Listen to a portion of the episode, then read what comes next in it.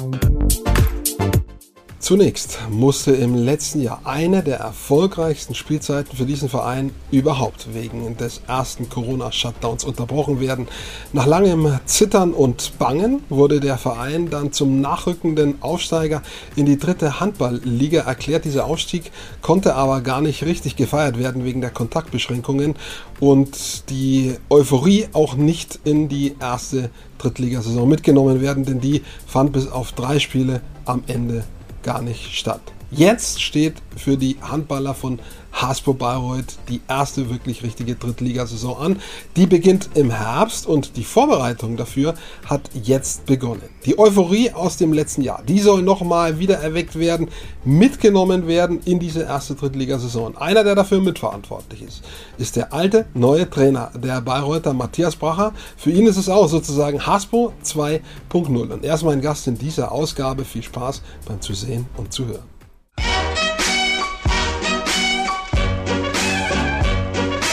Mein Thema in dieser Ausgabe, endlich mal wieder Handball, hatte ich länger nicht, wenn ich mich richtig erinnere. Und ich freue mich ganz besonders, dass äh, der Trainer meines Handball-Lieblingsclubs mein Gast ist, Matthias Bracher, Haspo-Coach. Ähm, ich würde jetzt fast sagen neu. Du bist zwar jetzt schon ein Jahr wieder in Bayreuth, nur das letzte Jahr hat es zumindest handballtechnisch so gut wie nicht gegeben, zumindest in der dritten Liga. Und das ist eure Liga. Der Profisport hat gespielt, aber ihr erstmal nicht. Darüber können wir reden, ähm, wie das alles war. Also äh, würdest du auch sagen, äh, das ist jetzt der wirkliche Start für dich in Bayreuth? Du warst ja schon mal da, aber sozusagen Bayreuth 2.0? Ja, also wir hoffen mal, ne, dass es jetzt diesmal eine komplette Runde wird. Also ich habe mich letztes Jahr auch schon so gefühlt wie Haspo 2.0. Wir haben ja die Saison ernsthaft angegangen. Wir sind eine komplette Vorbereitung äh, durchgerauscht. Die Spieler haben sehr viel trainiert und ja, dann, dann sind die ersten drei Spiele gelaufen und dann kamen die ersten Corona-Fälle und alle dachten immer, es geht noch weiter und dass das schon das Ende war, das wusste auch keiner und hat keiner gedacht. Von daher ist es jetzt natürlich wieder ein Neustart, weil die Pause dann schon sehr lang war ohne Handball nur noch als ganz kurzen Hinweis, äh, das habe ich, äh, als wir die Leitung aufgebaut haben, nicht gesagt. Ich mache eine Splitscreen-Aufnahme, also du bist immer zu sehen, nur so für dich, also immer schön das Lächeln aufsetzen. Du bist immer ja. im Bild, genauso wie ich. Ähm, aber du bist Lehrer in deinem Hauptberuf, also Lächeln ist dir sowieso immer ins Gesicht geschnitten, oder? Ich lächle den ganzen Tag eigentlich, ja. so kennen wir dich. Ähm, wie ist es als Coach, wenn man überhaupt nicht eigentlich in Kontakt zu seiner Mannschaft treten kann, außer eben über solche Mittel wie dieses hier, über Zoom oder über eine WhatsApp-Gruppe. Ähm, letztendlich muss man ja auch immer ein bisschen was vorleben, vorgeben, äh, anleiten. Und wenn das eigentlich so gar nicht möglich ist, ähm, dann kann man ja auch gar nicht spüren, was ist in so einer Truppe los. Ja? Haben die noch Bock? Äh, sind die heiß trotz Corona? Ähm, wie hast du das für dich gemacht? Wie hast du dich mit den Leuten ausgetauscht? über die letzten zwölf Monate? Also prinzipiell besteht natürlich immer ein bisschen so die Gefahr, dass man nicht merkt, wenn jemand langsam genervt ist und die Pause vielleicht auch oder bei der Pause merkt, dass es auch ein Leben außerhalb des Handballtrainings gibt und sagt, Mensch, das ist ja auch nicht schlecht. Ja, das sollte man natürlich immer unterbinden. Aber das ist jetzt nicht passiert. Ich denke, wir haben schon viel Kontakt gehabt mit der Mannschaft, aber nicht so, dass, dass ich jetzt dauernd mit jedem telefoniert habe. Aber ich habe versucht, halt zu einzelnen Spielern Kontakt zu halten, wenn ich auch äh, gehört habe, dass irgendwas ansteht. Ansonsten habe ich sie mit so, am, also das Problem war ein bisschen, dass wir immer nicht wussten, wann es wieder weitergeht. Ja, man ist ja von einer zweiwöchigen Pause ausgegangen, dann von einer vierwöchigen, dann, es wurde ja immer so weiter vertröstet, bis dann irgendwann mal klar war, vor Weihnachten läuft nichts mehr. Dann hatten wir aber einen klaren Starttermin Anfang Januar, der wurde dann wieder auf Februar verschoben. So dass man jetzt auch gesagt hat, immer, wir wussten, dass uns der Verband eigentlich oder der DHB danach immer vier Wochen Zeit gibt, um wieder rein zu trainieren. Aber das ist natürlich immer, immer wieder verschoben worden. Gut, ich habe dann die Jungs mit, mit Challenges beschäftigt. Wir haben da ganz, äh, ganz witzige Sachen gemacht. Also Läufe, die Rückraumspieler gegen die Außen oder wir haben äh, die Kilometer von uns nach Konstanz, sollten sie laufen innerhalb von einer Woche. Oder sie sind, sie sind gelaufen und äh, wir haben dann, ich habe dann gesagt, was sie laufen, jeder Kilometer so und so viel Geld und das zahle ich als Spende an den Verein. Also es waren ganz schöne Sachen. Oder dann haben die WGs gegen die Nicht-WGs, also die, die WG-Bewohner gegen, gegen Spieler, die halt alleine oder bei den Eltern wohnen, gebettelt und so, haben wir halt versucht, immer so Wettkämpfe zu machen. Und das war richtig toll. Das war, da sind sie voll drauf eingestiegen und sind gelaufen. Und da haben wir, denke ich, dadurch auch äh, die Fitness ganz gut hochgehalten. Ja, also ich denke, wenn man immer sagt, ja, geht halt einmal die Woche laufen, dann hat man irgendwann derjenige, der keine Lust hat, der läuft dann halt nicht und die, die Lust haben, laufen. Aber durch diese Challenges war halt jeder ein bisschen gezwungen, äh, seiner Truppe zu helfen, ja, mit seinen Kilometern, die er erlaufen ist. Ja, und dann haben wir, irgendwann haben wir dann angefangen, auch äh, Fitness-Training zu machen. Es war zwar nur einmal die Woche, aber da zumindest mal auch Ideen an die Hand zu geben, was kann ich denn zu Hause machen? Und das fand ich auch sehr gut. Da hat unser neuer Athletikcoach, auf den du ja wahrscheinlich auch noch zu sprechen kommst, äh, sehr schöne Sachen auch mit den Jungs gemacht. Also es ist schon, ist schon ein bisschen was passiert. Ne? Wir haben dann auch ein Video gedreht, so Tabata-Training, also so immer 20 Sekunden Übung und 10 Sekunden Pause. Mit, äh, das hat dann insgesamt, glaube ich, eine 40 Minuten Video war das dann und haben es halt den Mannschaften vom Verein zur Verfügung gestellt dass alle, alle ein bisschen trainieren können. Ob das dann jemand gemacht hat, weiß ich nicht. Das war auf jeden Fall auf der Homepage oder steht auch auf der Homepage, da kann man sich anschauen. Auch so kann Teamgeist entstehen über so eine Zeit. Ähm, schwierig genug alles, aber ich glaube, du sagst es ja, ihr habt das Beste draus gemacht. Trotzdem, wie sehr, du hast ja auch selber gespielt, wie sehr viel fehlt dir oder hat dir gefehlt das Handballspiel? Ja, also das, das Ganze ist ja nur gegangen, weil wir immer dieses Ziel hatten, wir, wir, wir wollen wieder spielen. Und mein, jeder weiß ja, wir sind ja keine Leichtathleten, ja, die, die laufen ja nicht, weil sie, also die meisten jedenfalls nicht, weil sie Spaß am Laufen haben, sondern sie wissen, dass sie dann damit ihre, ihre Fitness halt erhalten. Ähm, da hat das Handball natürlich stark gefehlt. Ja, also das ist, ja, sonst wären sie ja alle im Leichtathletikverein. Wir haben es dann auch nicht überstrapaziert, das Ganze. Aber ich denke, der Vorteil von von der Hasbut-Truppe ist halt, dass die sich sehr gut verstehen, dass das so ein eingeschworener Haufen ist. Ähm, ich meine, das konnten sie dann nicht ausleben, weil man durfte ja niemand treffen. Also vergisst man jetzt schon wieder, ja, ist schon wieder so lange her wieder, aber äh, war ja dann schon so, dass man da, dass da auch wenig Kontakt war. Aber wir hatten ja Wohngemeinschaften und ja, das ist ein bisschen, denke ich, der Vorteil im Gegensatz zu so einer Profitruppe, wo dann vielleicht alles ein bisschen auseinanderbricht, ja, weil, weil halt die Zusammengehörigkeit nicht ganz so gut ist. Und das von daher hatte ich jetzt keine so großen Bedenken, aber ich glaube, alle haben das Handballtraining vermisst. Mhm. Es gab äh, über, die, über diese Zeit jetzt so ein bisschen äh, die Geschichte, wo wird Handball dritte Liga zugeteilt? Zum Profisport, ist es Amateursport? Es ist tatsächlich, wenn man genauer hinschaut und Verein Verein sich anguckt, es ist gemischt. Hasbro ist, wenn man so möchte, es fließt kein Geld an Spieler. Das heißt, es ist so gesehen ein Amateursport. Er ist aber eben einmal offiziell zum Profisport erklärt worden. Auch sei es, ihr hättet in bestimmten Phasen trainieren dürfen. Letztendlich unterm Strich hat das alles keine Rolle gespielt, denn es gab keinen Spielbetrieb. Bis auf jetzt am Ende im Frühjahr hat man die Möglichkeit gespielt, äh, ähm, äh, äh, gegeben, so eine so eine Runde äh, auszuspielen äh, für Vereine, die irgendwie um den Aufstieg spielen wollen. Also es gab dann nochmal so eine, so eine gewisse Spielrunde, aber da musste man sich bereit erklären als Verein. Hasbro hat das nicht gemacht. Ja, also ich denke, wir, wir hätten ja ganz schnell wieder anfangen können zu trainieren, weil halt die dritte Liga eine Profiliga ist oder zumindest so einge oder bezeichnet wurde, auch wenn wir jetzt keine Profimannschaft haben, aber es gibt Profimannschaften in der Liga, ähm, also sehr, sehr viele bezahlte, also auch ganz gut bezahlte Spieler, denke ich.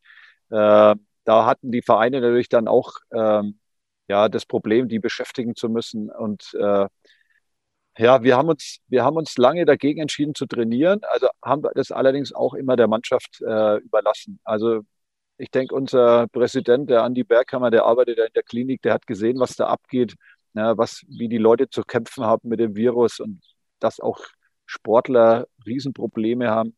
Ähm, bei uns hat es ja auch ein paar, also ich war ja auch infiziert, was aber jetzt nicht so schlimm war. Auch zwei Spieler waren am Anfang dabei. Ähm, ich denke, wir waren da sehr vorsichtig und haben das echt ernst genommen, auch diese, diese Sorge um, um die Pandemie und haben uns dann eigentlich sehr, sehr oft immer wieder dafür getroffen und auch gesprochen und dann uns dafür ausgesprochen, nicht zu trainieren. Ja, und ich denke insgesamt, auch wenn wir es gedurft hätten, war das schon ja, der vernünftige Weg. Klar, wird man als Handballer nicht besser, wenn man nicht trainiert. Und die Jungs sind eigentlich noch in einem Alter, wo man, wo man halt viel trainieren sollte. Aber es gibt, denke ich, dann auch wichtigere Dinge. Und das hat, haben wir halt klar so benannt und da hat sich die Mannschaft dafür ausgesprochen. Und da gab es auch keine, im Endeffekt dann nicht groß zwei Meinungen. Ja, und dann stand halt irgendwann die Entscheidung an, ob wir diese Pokalrunde mitspielen. Ja, da war aber die Situation auch noch nicht gut. Ja, also da waren keine Inzidenzzahlen von drei oder vier, sondern da waren, waren die auch noch weit über 100. Da hatte, hatte Nürnberg noch, äh, war da noch über 200. Und dann dieses, äh, jetzt kann man eine Pokalrunde spielen, äh, mitspielen oder eine Aufstiegsrunde. Ich meine, das haben wir dann mal nicht gemacht. ähm, und Pokalrunde, ja, Pokalrunde haben wir uns auch dagegen entschieden, weil wir gesagt haben, das macht jetzt keinen Sinn. Natürlich ist es schön, wenn man mal spielt, aber ähm, wozu? Äh, ich denke, da wäre jetzt so die Gefahr, dass halt doch noch was passiert, war uns zu groß, als dass wir jetzt da einen großen Nutzen gesehen hätten. Machen wir mal einen Schlussstrich drunter unter diese Zeit, hoffen, dass das jetzt auch mit der äh, ja immer weiter fortschreitenden Impfquote ähm, in weiß nicht, ob man sagen kann, im Griff ist, aber zumindest mal besser wird diese ganze Situation und nicht, dass uns im Herbst nochmal irgendwie eine böse Welle erwischt, mit der wir nicht klarkommen, sondern dass wir irgendwie mal als Ganzes äh, lernen, äh, damit umzugehen auch und äh, dass Sport wieder stattfinden kann. Bei euch hat sich was getan in der Zwischenzeit. Jetzt ist quasi die Vorbereitung auf die neue Saison gestartet tatsächlich. Ähm, im Team glaube ich gar nicht so viel, wobei auf einer wichtigen Position dann schon. Äh, David Schreibemeyer, von denen die zuhören und ihn kennen, war für euch ein ganz wichtiger Spieler äh, in, der, in der Aufstiegssaison in der Bayernliga. Äh, ganz, ganz weit über 100 Tore geworfen und wäre sicherlich auch in einer dritten Liga äh, wichtig gewesen für euch. Äh, er wurde ersetzt ähm, durch ähm, Willi Wenzel, äh, beide, also David Schreibemeyer ursprünglich Bayreuther, hat in Leipzig gespielt im Unterbau äh, der Profis und so ähnlich ist es mit dem Willi auch. Der kommt zu euch auch aus dem Leipziger Unterbau. Also erstmal ein gleichwertiger Ersatz, wie würdest du das beschreiben? Äh, das ist eigentlich so die gewichtigste äh, Veränderung im, im Spielermaterial. Ja, äh, David also in der Saison, als ich noch nicht da war, hat David schon überragende, eine überragende Saison gespielt, war also nicht nur der Spielmacher, sondern halt auch ein Sprecher, der, der Hauptsprecher der Truppe. Er hat die, die Führung übernommen, hat vieles organisiert und auch auf dem Spielfeld, in der Kabine. Das darf man nicht unterschätzen. Also das war schon ein sehr, sehr wichtiger Spieler, ähm, den wir jetzt nicht so einfach ersetzen können. Und ich will jetzt auch dem, dem Willi Wenzel das gar nicht auftragen, ähm, zu sagen, du musst jetzt oder du sollst jetzt den David ersetzen. Ich denke, der hat so David, David hat so einen ganz eigenen Spielstil, hat das Spiel super verstanden. Er hat immer so richtige Entscheidungen getroffen, hat auch unsere Überzahl eigentlich immer gespielt, ja, wo er der, der Mann ist, der die Entscheidungen trifft. Das wird man sehen, ob Billy das machen kann. Also ich halte viel von ihm, ähm, aber er ist halt auch noch ein ganz junger und äh, ja, da, das kann ich jetzt ehrlich gesagt noch nicht beurteilen. Ja, wir haben ja jetzt, sind jetzt viel im Athletikbereich unterwegs. Ähm, ich habe mal mit der A-Jugend von HC Erlangen in der Jugendbundesliga gegen Leipzig gespielt und da war der Willi im Kader, hat aber dann da auch nicht mitgespielt in dem Spiel. Also von daher kann ich jetzt noch nicht so viel sagen. Ich halte viel von ihm. Ich finde, er ist sehr schnell, hat schnelle Beine, ist kräftig und es äh, passt super rein in die Truppe. Ja, und hat sich auch sehr leicht getan, weil er mit dem, dem David und dem Jiro Buhoff, auch mit dem Yannick Meyer-Siebert schon ein paar Spieler kannte. Ähm, ja, ich denke, wir werden den David versuchen, durch mehrere Leute zu ersetzen. Auch Yannick Meyer-Siebert ist ja ein Spielmacher. Ne? Also es gibt da noch mehr, denke ich, die diese Rolle dann ausfüllen. Ja, und ich denke, in jedem Nachteil liegt auch eine Chance, ja, dass halt vielleicht der eine oder andere, der die Spielanteile nicht bekommen hat, weil David sowieso immer gesetzt war, ähm, jetzt auch mal ein Stück weiterkommt dadurch, ne, mehr über Verantwortung übernimmt. Ähm, und ja, ich denke, ich denke, wir, wir kriegen das hin, aber ist natürlich nicht so toll gewesen, die Info, dass er jetzt äh, mal ein Jahr Praktikum macht woanders. Wer verzichtet schon gerne auf äh, eine äh, der Säulen? Das macht kein Trainer gern, äh, auch keiner von THW Kiel, also da bist du nicht allein sicher.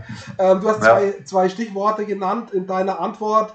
Ähm, das eine ist junge Truppe. Äh, das andere ist A-Jugend-Bundesliga. Du hast gesagt, du warst mit äh, Erlangen in der A-Jugend-Bundesliga. Haspo war auch in der A-Jugend-Bundesliga ein paar Jahre zuvor.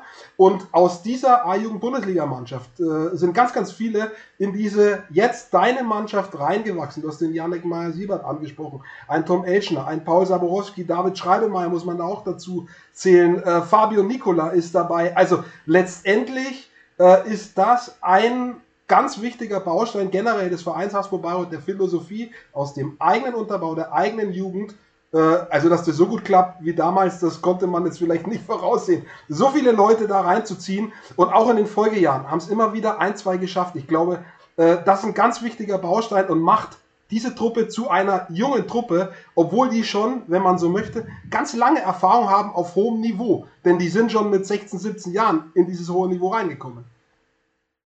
Ja, ich denke, wenn man so gute Jahrgänge hat und dann den Sprung mal schafft in die Jugendbundesliga, das prägt natürlich die Jungs. Ja, das ist also schon ein Jahr, wo sie äh, Woche für Woche richtig gefordert sind. Also ich finde diese Liga natürlich genial. Äh, das ist schon was anderes, als wenn man Bayernliga spielt, wo man sagt, äh, das sind jetzt gerade noch zehn Mannschaften und drei davon sind eigentlich immer so gerade reingerutscht. Ne? Das sind dann 18 Spiele, wo, wobei dann eigentlich auch nur zehn oder acht vielleicht auf hohem Niveau stattfinden. Da ist die Jugendbundesliga natürlich sehr, sehr gut und in dem Alter ist es halt auch wichtig, dass sie da wirklich viel lernen. Es ist natürlich immer ein bisschen eine Glückssache auch, ja, dass die, dass die Jungs so lange dabei bleiben, ja, dass sie dann, dass mal, dass mal so ein äh, richtig guter Jahrgang am Ende rauskommt. Ja, das waren die Jungs und ich bin froh, dass sie alle noch dabei sind, äh, weil das hat schon, das bringt dem Verein schon viel. Ja, ich denke, es gibt immer wieder auch Talente, gerade bei Haspo, die, die dann weggelotst werden von, von Internaten oder von großen Vereinen und dann halt sagen, okay, ich probiere es aus, kann man auch niemand verdenken. Aber da sind halt dann doch viele noch da. Das ist, finde ich, natürlich sehr schön die bekanntesten, äh, die, die Philipp-Brüder, beide in der ersten Liga gelandet. Ich weiß nicht, ob die weggelotst wurden. Die sind, glaube ich, irgendwann mal auch von selber aus äh, auf die Idee gekommen, sich höher zu orientieren. Julius Meyer-Siebert bei der FK Leipzig, äh, mittlerweile ein fester Bestandteil im Profiteam, äh, war auch Haspo-Spieler früher in der Jugend, kommt aus Bayreuth. Also da wird tolle Arbeit äh, gemacht. Äh, mich interessiert mal, wie viel verzeihst du als Trainer so jungen Spielern, wenn die ähm, mir geht es so, ich, ich mache oft den Fehler, ich sage, Mensch, das hätten die besser machen müssen, ähm, weil ich die schon so lange in dieser ersten Mannschaft sehe. Dabei sind die trotzdem erst 2, 23. Äh, was verzeihst du da denen und wo sagst du, oh, da muss man schon äh, auch kritisch sein? Also, ich denke, wenn, wenn die Jungs Fehler machen, ja, dann, dann, dann äh, ist es auch gut. Ja? Man muss halt so einen Fehler vielleicht auch einfach als Helfer sehen, ja? als äh, Entwicklungshelfer, dass man sagt, jetzt jetzt bin ich mit, das mache ich jetzt falsch, ja, aber ich wurde darauf hingewiesen, ich habe es auch eingesehen und jetzt versuche ich jetzt das nächste Mal besser zu machen. Das heißt jetzt nicht, dass man, dass man die Fehler ständig vermeidet, sonst würde ja nichts mehr passieren in einem Handballspiel. Aber äh, wenn jemand da falsche Entscheidungen trifft, äh, habe ich gar kein Problem. Ja? Also ich denke, äh, die, die schon länger dabei sind, die wissen auch, dass ich die Jungs auch recht viel spielen lasse und ähm, auch in der Vorbereitung wirklich da viel Zeit investiere, ähm, dass die Jungs auch zu der Spielzeit kommen. Also da, da dürfen sie schon wirklich viel Fehler machen. Ja, ich denke, irgendwann ist natürlich der Punkt, wo man sagt, jetzt machst du das das fünfte Mal. Äh, warum denkst du nicht mal drüber nach eigentlich, ja, dass du sagst, das, äh, die, die, genau die Szene hattest du jetzt schon so oft. Aber ich denke auch, eine, eine Bundesligamannschaft trainiert bestimmte Abläufe hundertmal oder tausendmal und da wird nicht immer die richtige Entscheidung getroffen. Ja, das muss man schon sehen. Und ich denke, wenn man mal so ein Länderspiel von der Nationalmannschaft anschaut, was da teilweise für Fehler noch gemacht werden, ja, also von, von wirklich gestandenen Nationalspielern, das passiert halt bei dem Sport. Ne? Da muss man innerhalb von einer halben Sekunde eine Entscheidung treffen unter sieben Möglichkeiten, die man hat. Das ist, glaube ich, äh, normal. Also da habe ich kein Problem. Ich denke, was mich, was mich nervt, ist, sind Dinge, wo es an der Einstellung vielleicht hapert. Oder wenn jemand vergisst zurückzulaufen oder sowas. Ja, da bin ich halt allergisch. Ich denke, wir, wir müssen eine Kampftruppe sein. Ja, und wer da nicht reinpasst, wer sagt, ja, das ist mir zu viel, ne, das Gerenne und ja, vorne schön, aber hinten mache ich eigentlich nicht so gerne. Das ist für mich dann eher schlecht. Aber ansonsten verzeihe ich die Fehler schon klar.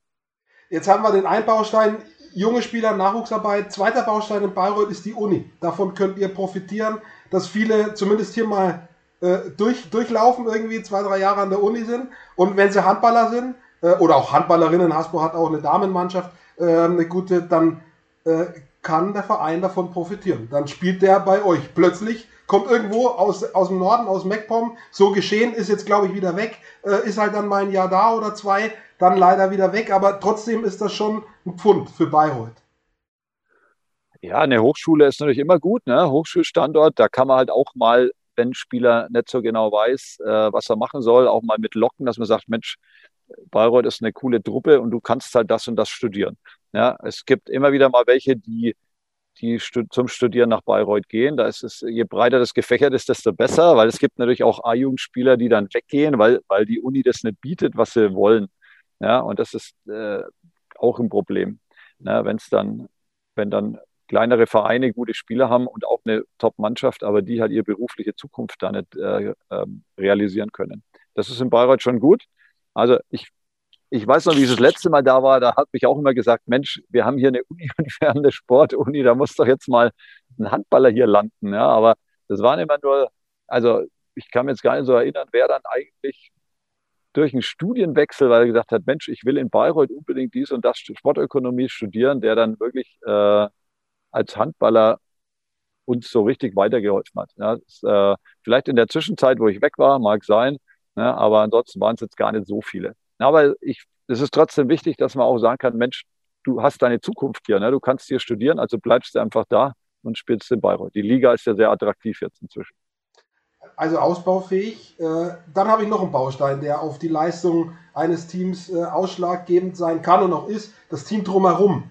Ähm, das war ein paar Jahre lang ja richtig fest. Äh, die beiden Trainer, äh, deine Vorgänger, ähm, Marc Brückner, Michael Werner, äh, dann der Athletiktrainer, der Alex Daud. Ähm, so, jetzt ist immer so ein Switch, der muss ich dann finden. Ist es vielleicht Glück, dass da gerade Corona war, weil auf der Co-Trainer-Position hatte die ersten neuen, ist auch wieder weg. Jetzt nochmal ein neuer, neuer Fitnesstrainer. Also ändert sich ja auch ums Team herum ein bisschen was. Äh, du warst ja oder bist, wenn wir dieses 2.0 äh, nochmal äh, hochjuckeln, auch neu wieder.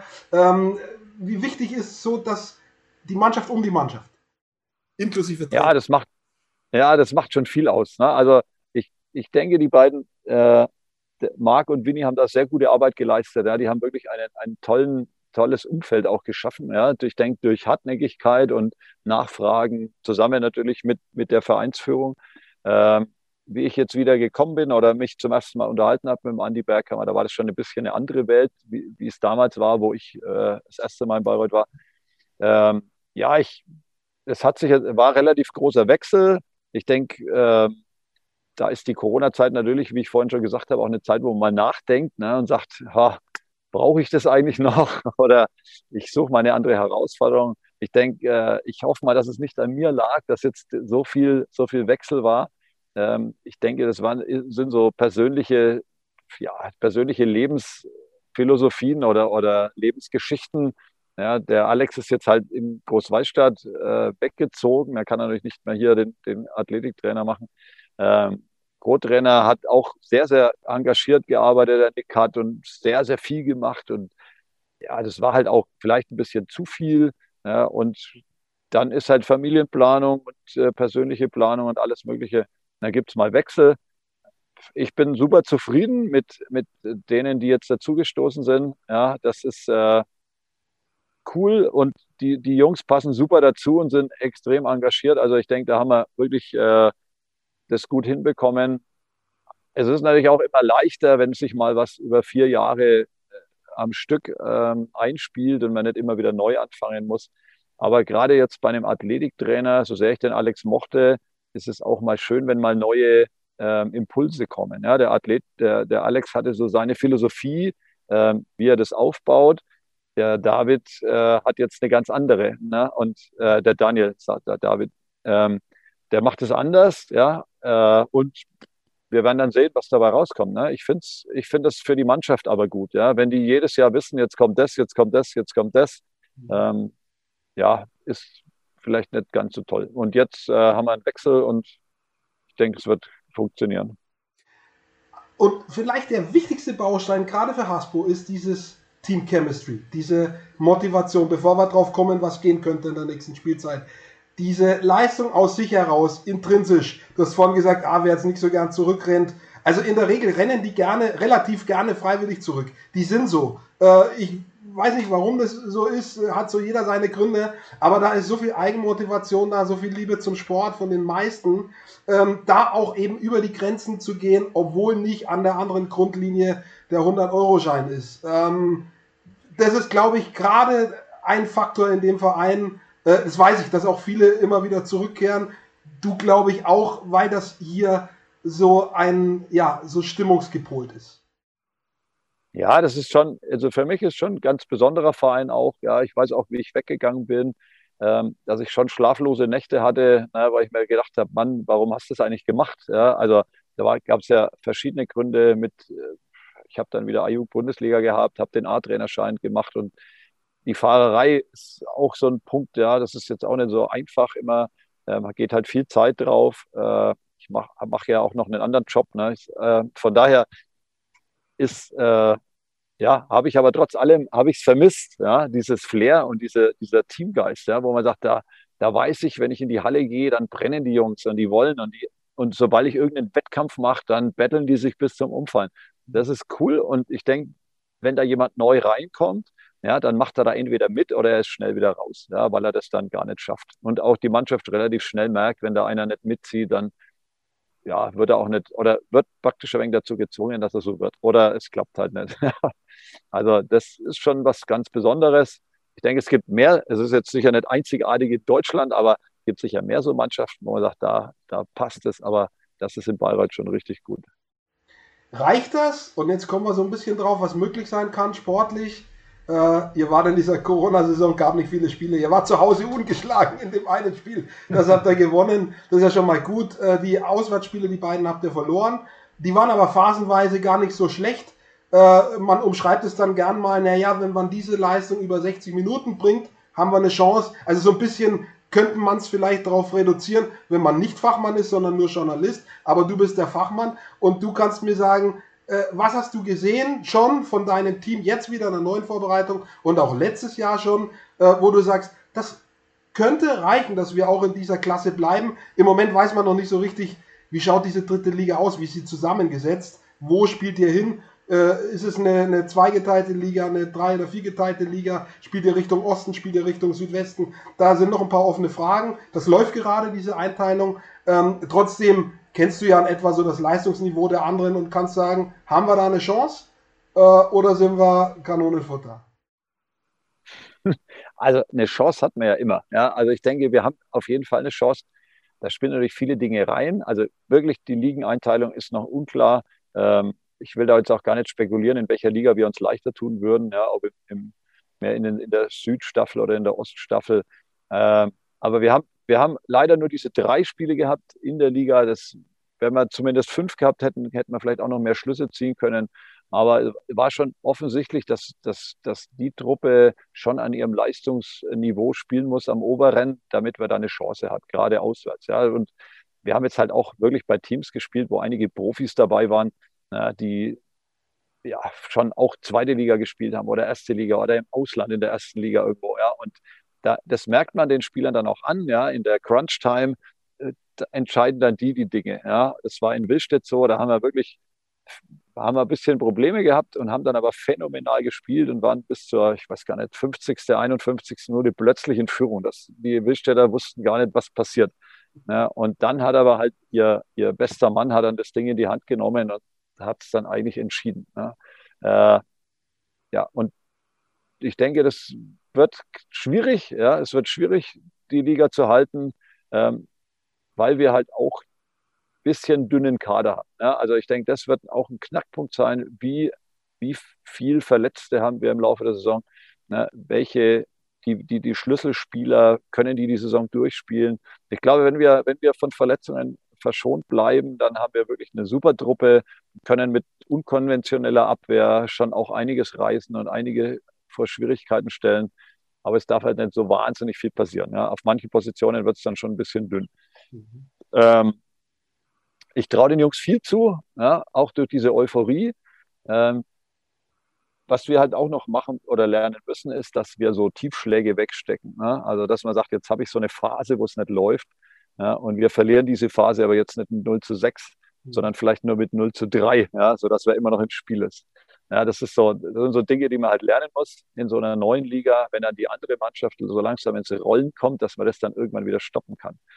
Also da gibt es ja einige Unwägbarkeiten. Aber wie gesagt, ich bin guter Dinge. Die, die Jungs sind mit Sicherheit fit, wenn die Saison angeht und sind heiß. Und äh, das sind schon mal die zwei wichtigsten Voraussetzungen. Und wenn dann, ja, wenn dann die, die Leistungskurve bei den meisten stimmt, dann haben wir da schon eine Chance. Das ist spannend, was du sagst, hat mir ein Spieler aus der ersten Liga gesagt. In diesen Schwächephasen eben nicht einen 0-5-Lauf oder 0-6-Lauf kassieren, sondern den möglichst klein halten und eigene Stärke, Stärkephasen konsequent umsetzen, dann eben möglichst hohen Lauf hinkriegen. Äh, das ist scheinbar die Kunst, nicht nur in der ersten, auch in der zweiten oder dritten Liga.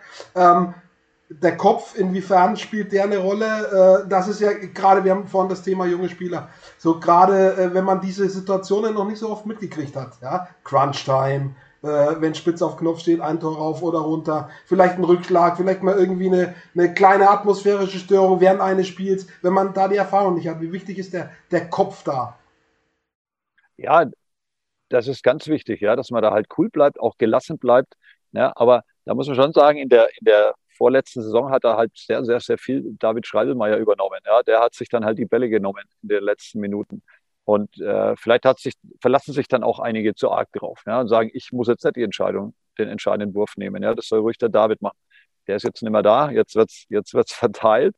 Ähm, ja, das ist schon sehr starke Kopfsache natürlich, weil am Schluss sind beide müde, ja, und dann gewinnt halt der, der cooler bleibt oder der, vielleicht die, die cleverere Entscheidung trifft ne? oder vielleicht auch mal cleverer spielt, mal Faulbrot hier, die Zeit schlau runterspielt und so. Und da, ja, da gibt es, wenn du natürlich so, so einen ausgewachsenen Profi in den anderen Mannschaften hast oder zwei, die so ihre Erfahrungen in der zweiten Liga schon gesammelt haben oder in der ersten, dann, dann haben die das natürlich. Ne? Die wissen dann, was gemacht wird. Ja, da, da haben wir jetzt noch nicht so viel Erfahrung, aber die haben auch in der, in der Oberliga natürlich Spiele gehabt, die erst in der letzten Minute entschieden wurden. Ja, und denke, wir haben auch Spieler, die cool bleiben und die sowas machen können. Wie viel ist noch von der Euphorie da aus dem Aufstiegsjahr, aus dem letzten Jahr? Weil auch knifflig war am Ende der grüne Tisch, äh, der den Aufstieg äh, äh, ja, besiegelt. Am grünen Tisch wurde der Aufstieg besiegelt. wie viel Euphorie ist da noch da und ist verloren gegangen in diesen zwölf Monaten Corona-Pandemie? Also ich erinnere mich noch so an das erste Heimspiel. Ja, das war schon sehr, sehr schön. Da, da waren ja auch noch Zuschauer in der Halle, also auch nicht ganz so viele, aber es waren Zuschauer da. Und dann in der neuen Liga ein Heimspiel zu gewinnen, ist überragend gut. Ich bin selber auch als Spieler ein paar Mal aufgestiegen und ich weiß auch noch in Erlangen mal, da haben wir auch als Aufsteiger bis Januar kein Spiel zu Hause verloren und dann, dann kommt man so richtig in diese Euphorie rein und geht in die eigene Halle und fühlt sich einfach unverwundbar. Ja, das ist natürlich klar, das kann jetzt nicht so sagen, aber wir sind jetzt halt das zweite Jahr in der Liga. Das ist jetzt schon ein bisschen eine andere Situation. Ja, das, äh, auch wenn sie eigentlich nicht anders ist. Ja, es hat sich so nicht sonderlich viel geändert. Ich hoffe mal, dass, also die Jungs sind ja immer euphorisch, ja, wenn es darum geht, aber da, dass wir das halt schon hinkriegen und auch den Leuten klar ist, ja, dass, dass wir Fehler machen werden und dass wir Spiele zu Hause verlieren und äh, dass halt manche Mannschaften für uns nur schwer schlagbar sind. Wenn jemand, wenn jemand eine Truppe hat, der die in die zweite Liga aufsteigen will, dann haben die da unglaublich viel Geld im Umlauf in dieser dritten Liga und viele Spieler geholt. Ja, und ja, das ist natürlich schon Qualität auch. Es geht ja nicht nur darum, man kann ja nicht immer sagen, Spieler, der Geld verdient, ist schlecht oder das ist unfair, sondern das macht er halt, weil er es weil kriegt und weil er gut ist. Ne? Und da müssen wir halt mithalten. Und ja, ich denke, wenn, wenn wir ganz vernünftig in die Saison starten, dann ist die Euphorie schnell wieder da. Ne? Und wenn, wenn wir nicht gut in die Saison starten, dann muss man halt daran glauben, ja, dass die Saison so eine Saison lang ist, dass viel passieren kann, dass wir immer noch lernen müssen in der Saison und dass es irgendwann auch kommt dann, ne, die, die, die richtigen Ergebnisse. Also weiß man am Anfang auch nicht. Wenn wir noch ein bisschen mehr wüssten, können wir noch weiterreden. Wir wissen einfach gerade nicht genau, wann geht's los. Wer sind eure ersten Gegner? Das steht noch äh, nicht fest, wird aber, glaube ich, in den nächsten 10, 14 Tagen äh, relativ äh, fix geklärt sein. Ähm, weil wir jetzt nicht spekulieren wollen, würde ich einfach mal sagen, viel Erfolg, Verletzungsfreiheit, euch in der schon relativ langen Vorbereitungsphase, im Handball traditionell so, zumindest auf dem Niveau, äh, dass, es, äh, dass da ordentlich Wochen zusammenkommen, aber die sind auch wichtig. Grundlagen sind wichtig, Fitness ist wichtig äh, und wichtig ist eben, dass man verletzungsfrei durchkommt und dass uns hoffentlich irgendwie diese Pandemie nicht nochmal überrollt, sodass im Herbst gespielt werden kann, sodass im Herbst vor Zuschauenden gespielt werden kann, weil ich glaube, die sind für euch extrem wichtig, auch ja. um diesen diese kleine Chance ein bisschen größer zu machen, in dieser Liga zu bleiben. Ja, sehe ich auch so. Ja. Also dadurch, dass die, die Saison irgendwie so unklar ist, ist auch die Planung natürlich gerade ein bisschen schwierig, ja, mit Gegnern, ja, keiner weiß auch genau, welche Testungen brauche ich denn dann. Also ist alles ein wenig knifflig, aber ich, ich denke auch, irgendwann fängt die Saison an und dann ist die Halle voll und dann äh, rumpelt es wieder in der Halle und da freuen wir uns alle drauf. Ja. Ich mich auch, riesig. Äh, ich, ich war schon letztes Jahr heiß, wie gesagt, äh, dann ging das ja alles nicht. Und ich bin jetzt wieder heiß und ich freue mich, euch zuzuschauen und dabei zu sein und äh, drücke für alles ganz fest die Daumen. Matthias Bacher, danke Dank. Äh, für die Zeit, Vielen für Dank. das Interview und äh, viel Erfolg euch. Danke. Dankeschön. Tschüss.